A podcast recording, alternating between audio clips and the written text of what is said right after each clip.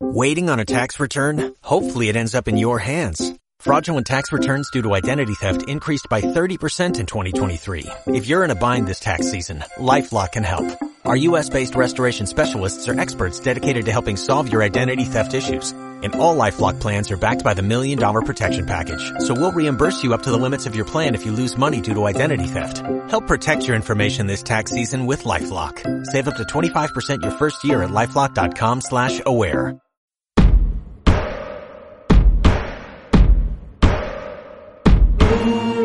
Rafael Gómez Gamboa conversa amb experts i professionals per descobrir de quines eines disposem per garantir-nos el millor benestar mental i emocional. Fitness mental. Els dimarts a les 11 de la nit.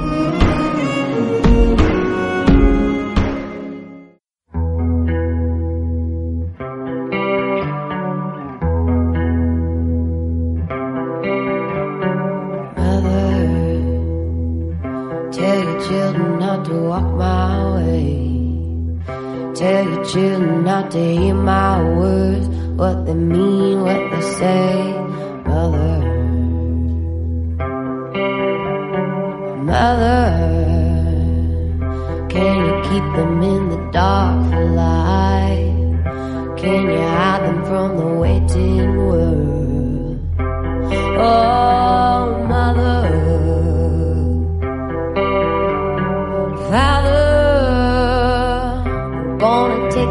your daughter out tonight. Gonna show her my world.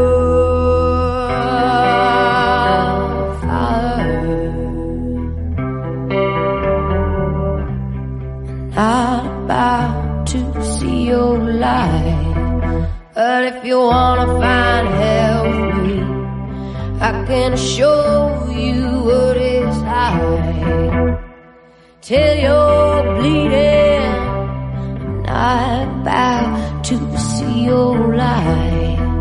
But if you wanna find hell with me, I can show you what it's.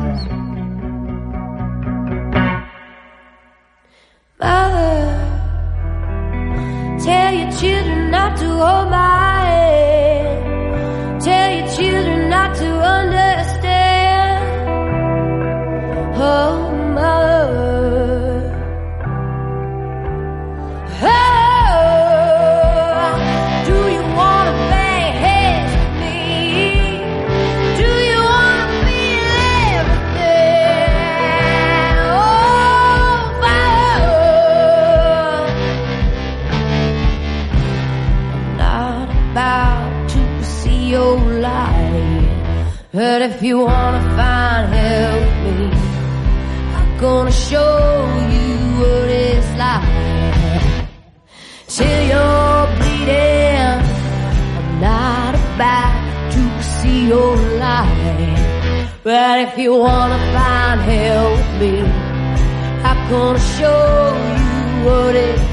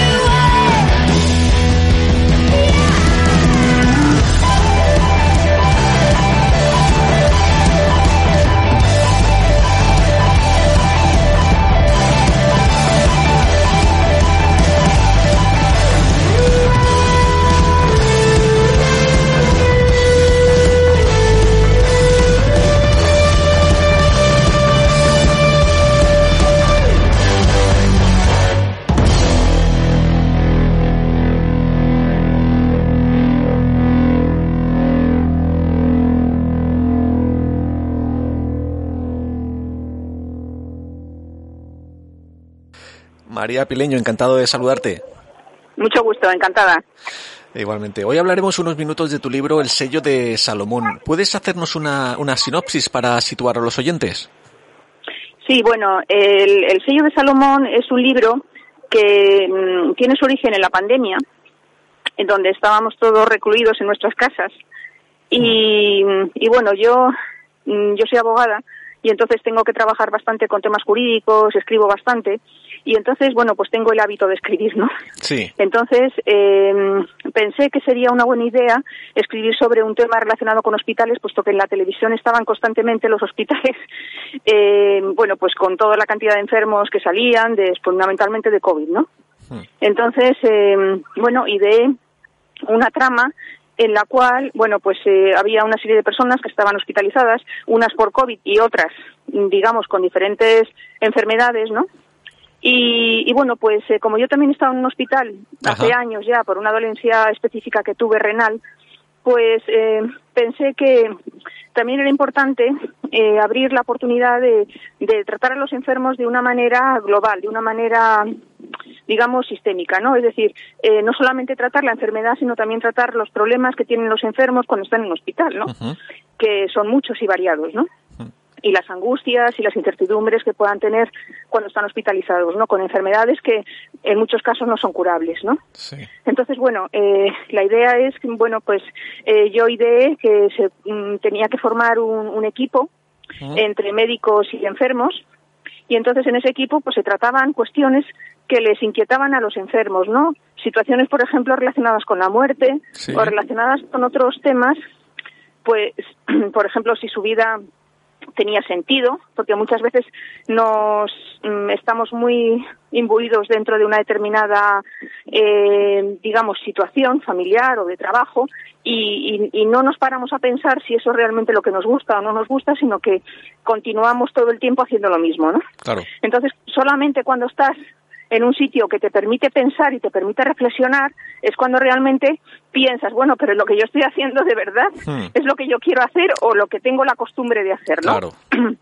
Entonces, bueno, pues son, digamos, muchas conversaciones que se tienen con los enfermos, entre los médicos y los enfermos, ¿no?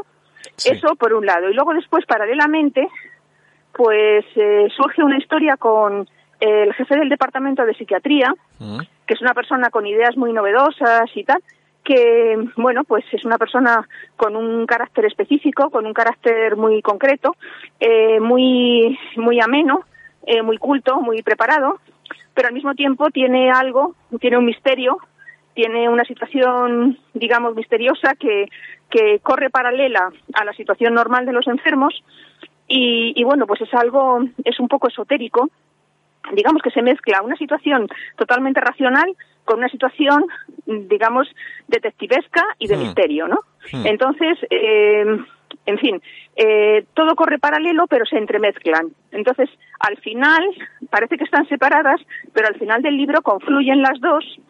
Y, y bueno, pues de lo que se trata también es de ver que muchas personas, aunque tengan una imagen maravillosa de cara a la sociedad, Sí. después tienen una cara oculta, ¿vale? Una cara, digamos, que no es transparente para los demás, pero que está ahí y que tienen un problema específico, porque todos llegamos a pensar que aquellas personas que tienen una situación en la vida buena de trabajo y son buenos profesionales y tal, pues que les va todo fenomenal y que todo es estupendo. Pues no. Mm. Mi experiencia es que no. Mi experiencia es que hay personas que sí efectivamente les va muy bien en el trabajo y tal, pero eso no significa que les vaya bien en todo. Es decir, todos tenemos nuestras, nuestros problemas, nuestras inquietudes, nuestras preocupaciones y, y el hecho de tener, de ser millonario o de tener una serie de ventajas que no tienen los demás no significa que esas personas sean más felices que los demás. Claro. Y eso es lo que yo trato de demostrar en el libro. Es decir, es un libro para reflexionar. Es un libro, digamos, que se lee, mm, digamos, yo he tratado que sea ameno, ¿vale? Pero también he tratado de, de lanzar una serie de mensajes, ¿no? Que están, digamos, entrelazados con la temática del libro. Ujú. Entonces, eso es un poco, eh, digamos, lo que yo he tratado de hacer, ¿no? Mm, sí. Eh, eh, María, ¿cómo te documentabas para incorporar la información a, a tu libro? Que cómo, perdonas, que no te digo Sí, bien. ¿Cómo te documentabas para incorporar la información a tu libro? Bueno, tuve que tuve que estudiar bastante temas de medicina. Eh, porque yo soy abogado, ¿vale? Y no, digamos que no tengo una formación específica de este tipo, ¿no? Ajá.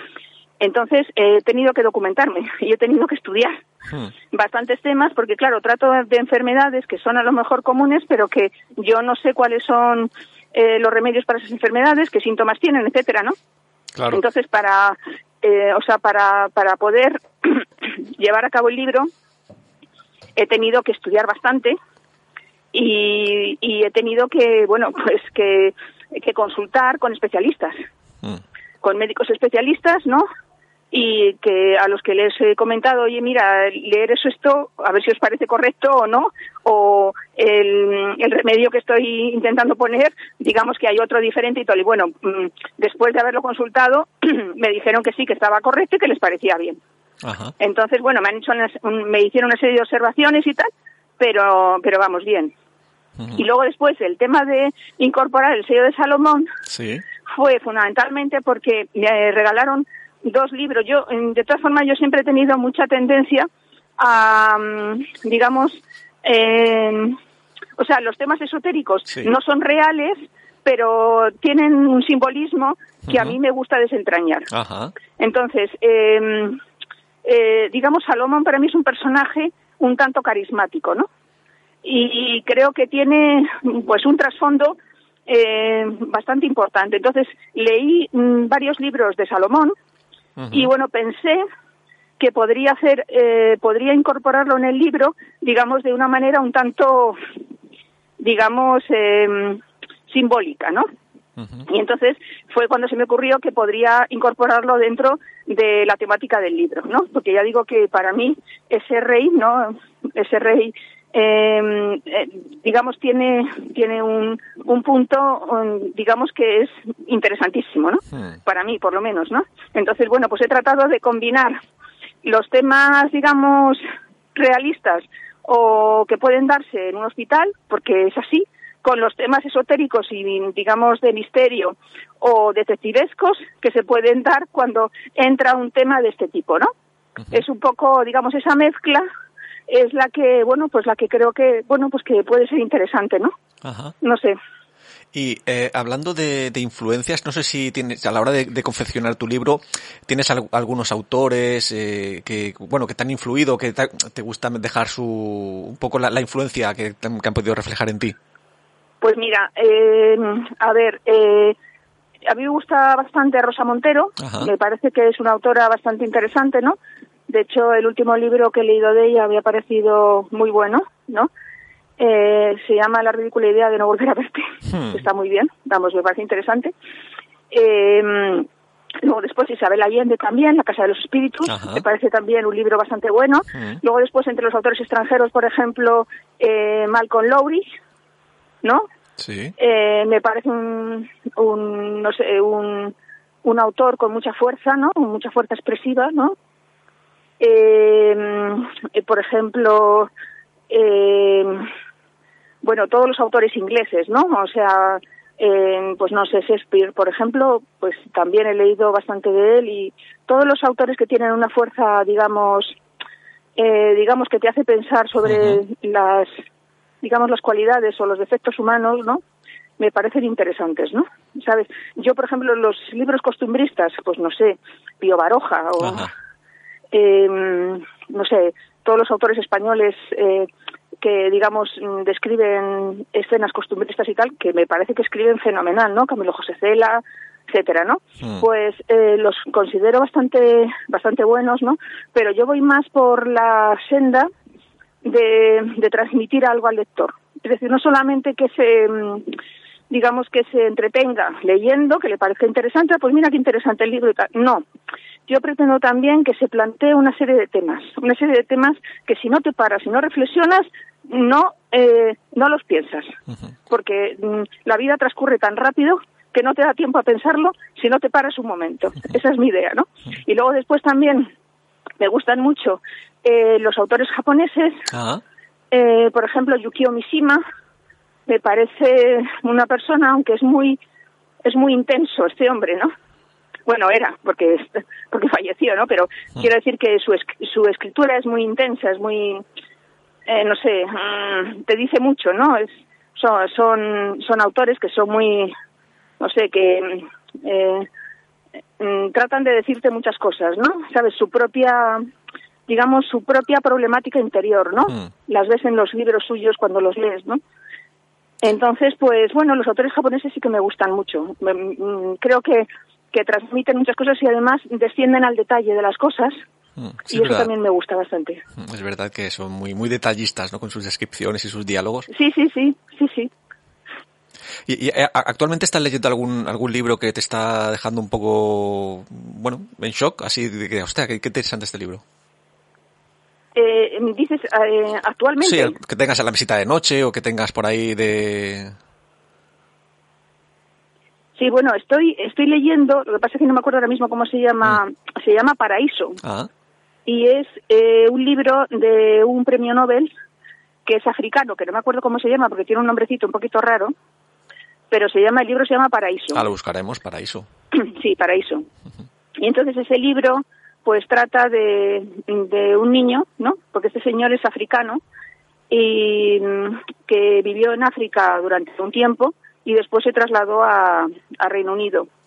Y entonces, bueno, pues se le ve que, bueno, es un profesor, creo que es un profesor de literatura y mm, en una universidad importante del Reino Unido y entonces, bueno, pues maneja el lenguaje bastante bien.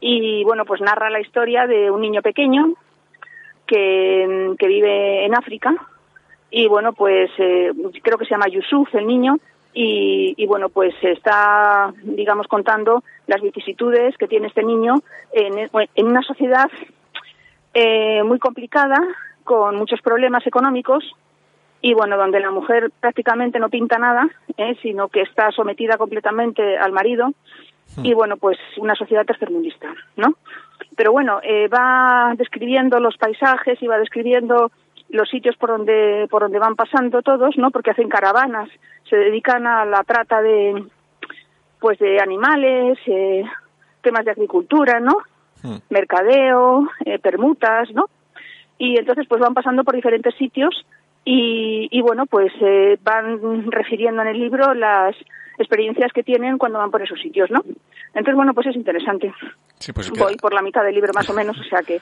to- todavía me queda bastante nosotros le apuntamos el de Paraíso también para, para echarle el ojito.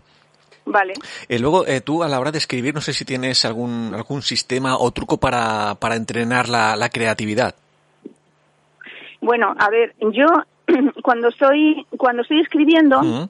Un libro, a lo mejor eh, la única forma que tengo yo de, de eh, por ejemplo, que me surge alguna idea interesante, siempre es cuando estoy caminando. Ah, Nunca estoy en casa.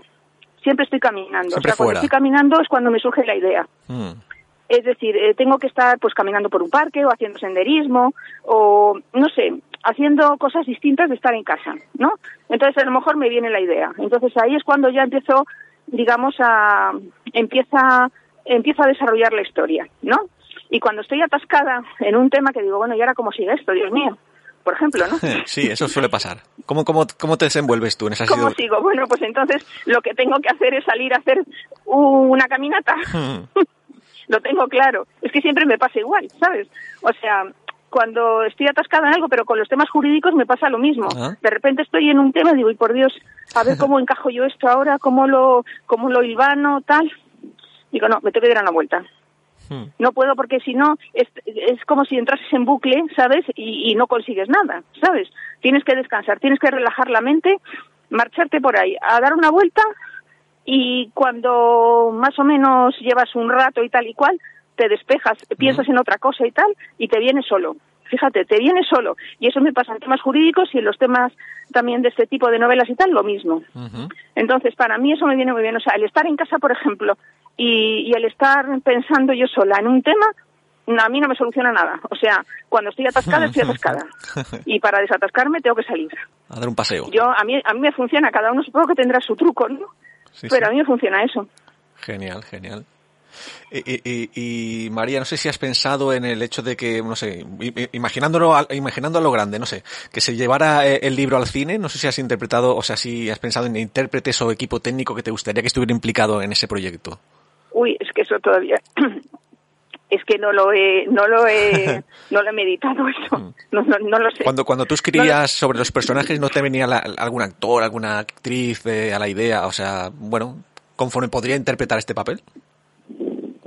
no sé, porque para mí los dos personajes más importantes, Hmm. eh, digamos, en los que se asienta eh, la novela, son la doctora Claro. Y, y el doctor Coltar, que es el, el psiquiatra. Digamos que ellos son, digamos, los mm, son los personajes más más importantes de, digamos, para, para desarrollar esa obra, ¿no? Hmm. pienso yo, ¿eh? esos dos, porque el doctor Coltar quizá es un, o sea, la doctora es muy importante, eh, pero el doctor Coltar, como tiene varias personalidades, porque ese es el problema de él, de ese doctor, que tiene varias personalidades, pues entonces, claro, hay que buscar a alguien que sea polifacético y que pueda interpretar, eh, en, digamos, esas dos personalidades que son totalmente opuestas y, dis- y distintas, ¿no? Eh, a la vez. Entonces, pues no lo sé. Si te soy sincera, no lo sé porque no lo he pensado. Todavía no lo has idea. pensado. No lo sé. Sí, eh, eh, eh, respecto al tema de, de- de la existencia, la enfermedad y la muerte que está tan presente durante todo el, todo el libro, todo el relato, eh, ¿cuál, ¿cuál sería tu, tu punto de vista oficial sobre el más allá? Hombre, mi punto de vista oficial, eh, o sea, lo que yo creo, ¿eh? Sí. Yo lo manifiesto en el libro y yo, eh, mi punto es que nosotros, eh, o sea, cada uno tiene una idea sobre los temas, ¿no? Tú Ujú, puedes sí, sí. utilizar la versión totalmente racionalista o bien, o puedes utilizar una, una, digamos, una idea un poco más, digamos, como más meditada, ¿no? Y menos, y menos racional, ¿no? Entonces, mi idea concretamente es que nosotros, eh, como somos energía concentrada, ¿no? Que es lo que yo creo, pues eh, pasaríamos, porque la energía no se destruye, sino que se transforma, pues entonces pasaríamos a otro nivel de existencia, que por supuesto no tiene, no es, no es físico, ¿no? Es energético, pero no es físico. Ese, ese es mi punto de vista, ¿eh? puedo estar equivocada, pero es lo que yo creo. Entonces, bueno, lo que yo trato en el libro también es de dar un poco de consuelo, ¿no? A la gente que, bueno, pues que tiene una enfermedad incurable y dices, bueno, esto, esto inmediat- que, que es que voy a desaparecer del mapa, ¿no? Mm. Sí, a lo mejor vas a desaparecer, pero no de la, pero no, pero en una forma y vas a tener otra forma distinta, ¿no? ¿Sabes? O sea, no es una desaparición completa, Mm. es una desaparición, digamos, con una forma distinta, ¿no? Entonces, yo creo que también es que la gente que está en un hospital, como yo estoy en un hospital Sí. y he visto a, a gente, amigos míos y tal, que han estado en un hospital y sé los problemas que hay Mm. y bueno, pues cómo te tratan, que oye, que los servicios médicos son buenísimos y oye, hacen lo que pueden, ¿no? Mm, claro. Pero lo que quiero decir es que, que vamos a que el enfermo está ahí, pues, intentando eh, salir de esa, digamos, de esa situación en la que está envuelto eh, en algo que no sabe lo que va a pasar y que cada vez le están dando, por ejemplo, pues eh, noticias negativas, a lo mejor sobre su enfermedad, sobre las pruebas que le están haciendo y tal, y claro, te entra una angustia, una angustia vital Sí. que dices, madre mía, ¿y esto cómo es? Y nadie te echa una mano a ese nivel eh, que tú necesitas, ¿no? Sabes que no solamente es el nivel de medicinas o, o el nivel de tal, sino que es otro nivel, digamos, superior Espiritual. que es de darte ánimos, de estar contigo, de tratar de los temas que te preocupan. ¿sabes? O sea, no sé, bueno, a lo mejor yo soy una, digamos, idealista y pienso en cosas que no van a poder ser, pero la idea de mi libro también es que alguien tenga en cuenta, quien sea, no sé quién, pero que alguien tenga en cuenta que la gente que está enferma y la gente que está en un hospital y tal, a lo mejor no necesita solo cuidados médicos, Claro. a lo mejor necesita también una terapia integral, que es la segunda parte de mi libro. Mm.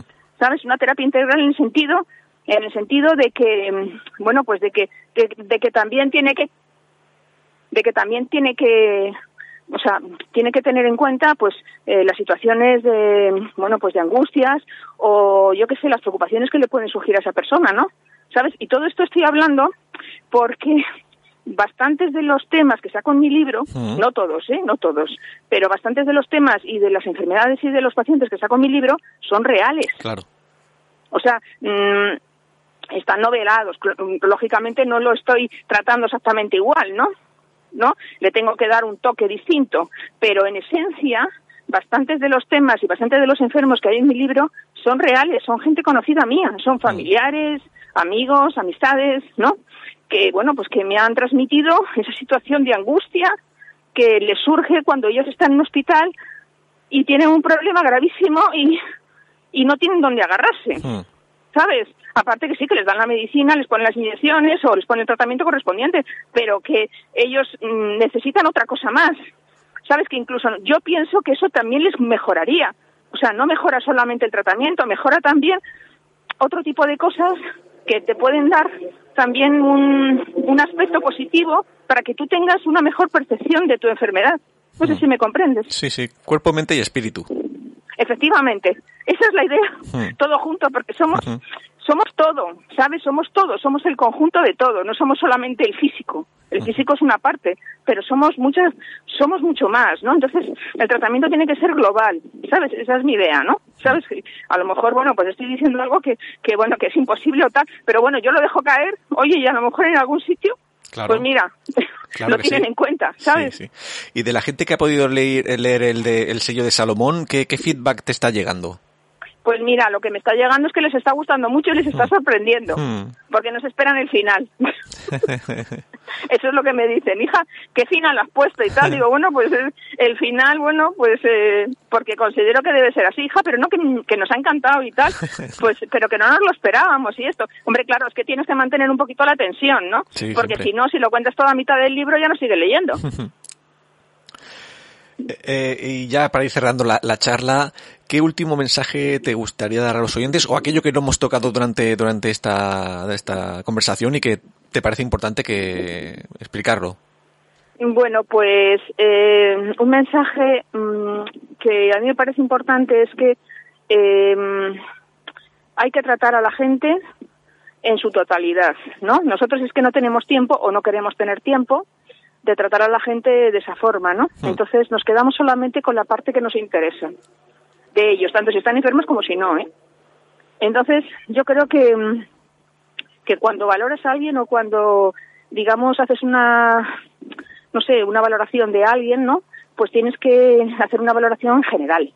O sea, tienes que conocer en profundidad los temas de esa persona. Es decir, no puedes hacer una valoración parcial o, o sesgada. Tienes que, tienes que conocerla bien para hacer una, digamos, un, no sé, para, para, para valorarla correctamente, ¿no? Hmm. O sea, no puedes decir, bueno, pues es que porque he tenido una conversación con ella de tal tipo, pues resulta que pienso esto, ¿eh? a lo mejor esta persona está pasando un mal momento, yo qué sé, puede tener, pueden ser 40 cosas, ¿no? Entonces muchas veces mm, actuamos muy a la ligera y no nos paramos a pensar cosas, ¿no? Ya sé que, bueno, yo la primera, ¿no? Que tenemos muchas cosas que hacer, estamos siempre liados, pero a lo mejor muchas veces hay que pararse un poco, ¿no? Hay que pararse un poco y pensar, ¿no? Y más que criticar, que somos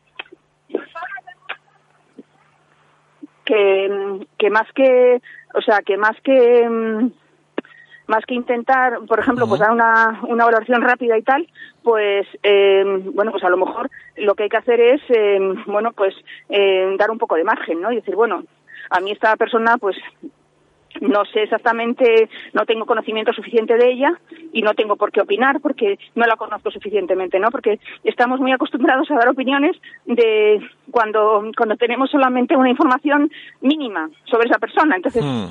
pero tanto si está enferma como si no, me da igual. ¿eh? Sí, sí. Entonces, yo creo que en esta vida, en general, tenemos que pararnos un poquito, pensar y cuando tenemos trato con los demás, pues hombre, profundizar un poquito.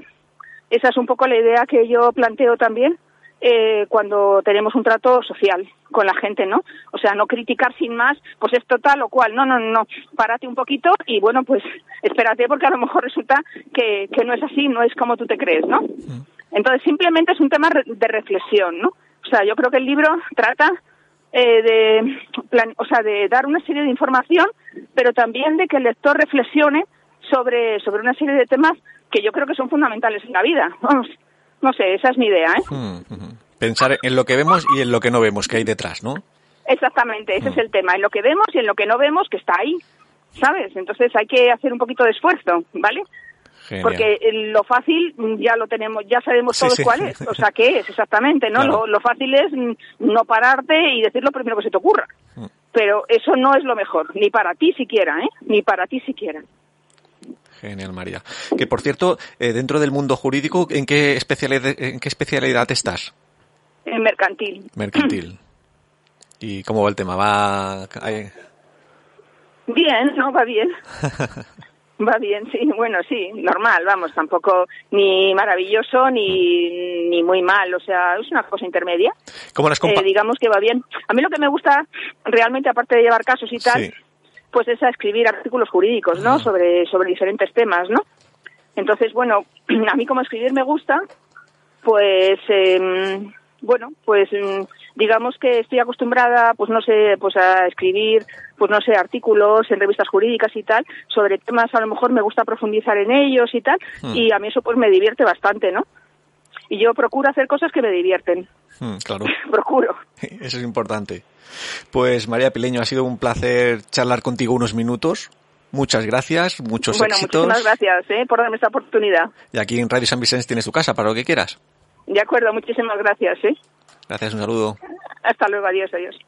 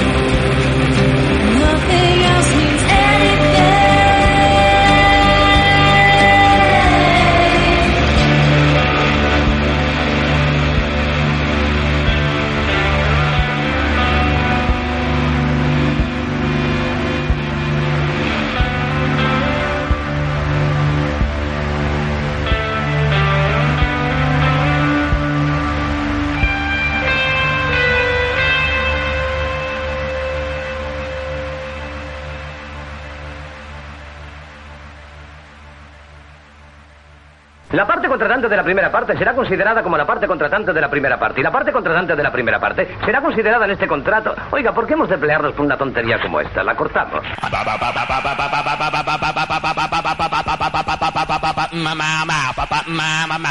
Ese Walsh le haré una oferta que no rechazará. El mundo se divide en dos categorías. Los que tienen revólver cargado y los que cavan. Tú cavas. Nunca os habéis cruzado con alguien a quien no deberíais haber puteado. Ese soy yo. ¡Está vivo! ¡Está vivo! ¡Corre, Forrest, corre! ¡Adiós! Se le pone dura con los marines. Houston, tenemos un problema.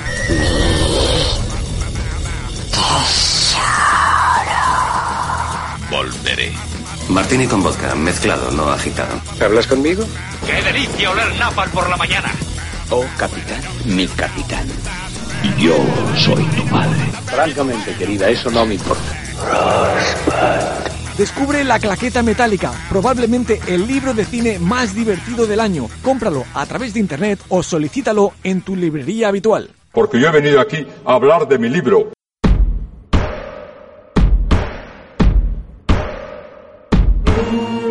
Rafael Gómez Gamboa conversa amb experts i professionals per descobrir de quines eines disposem per garantir-nos el millor benestar mental i emocional. Fitness mental. Els dimarts a les 11 de la nit.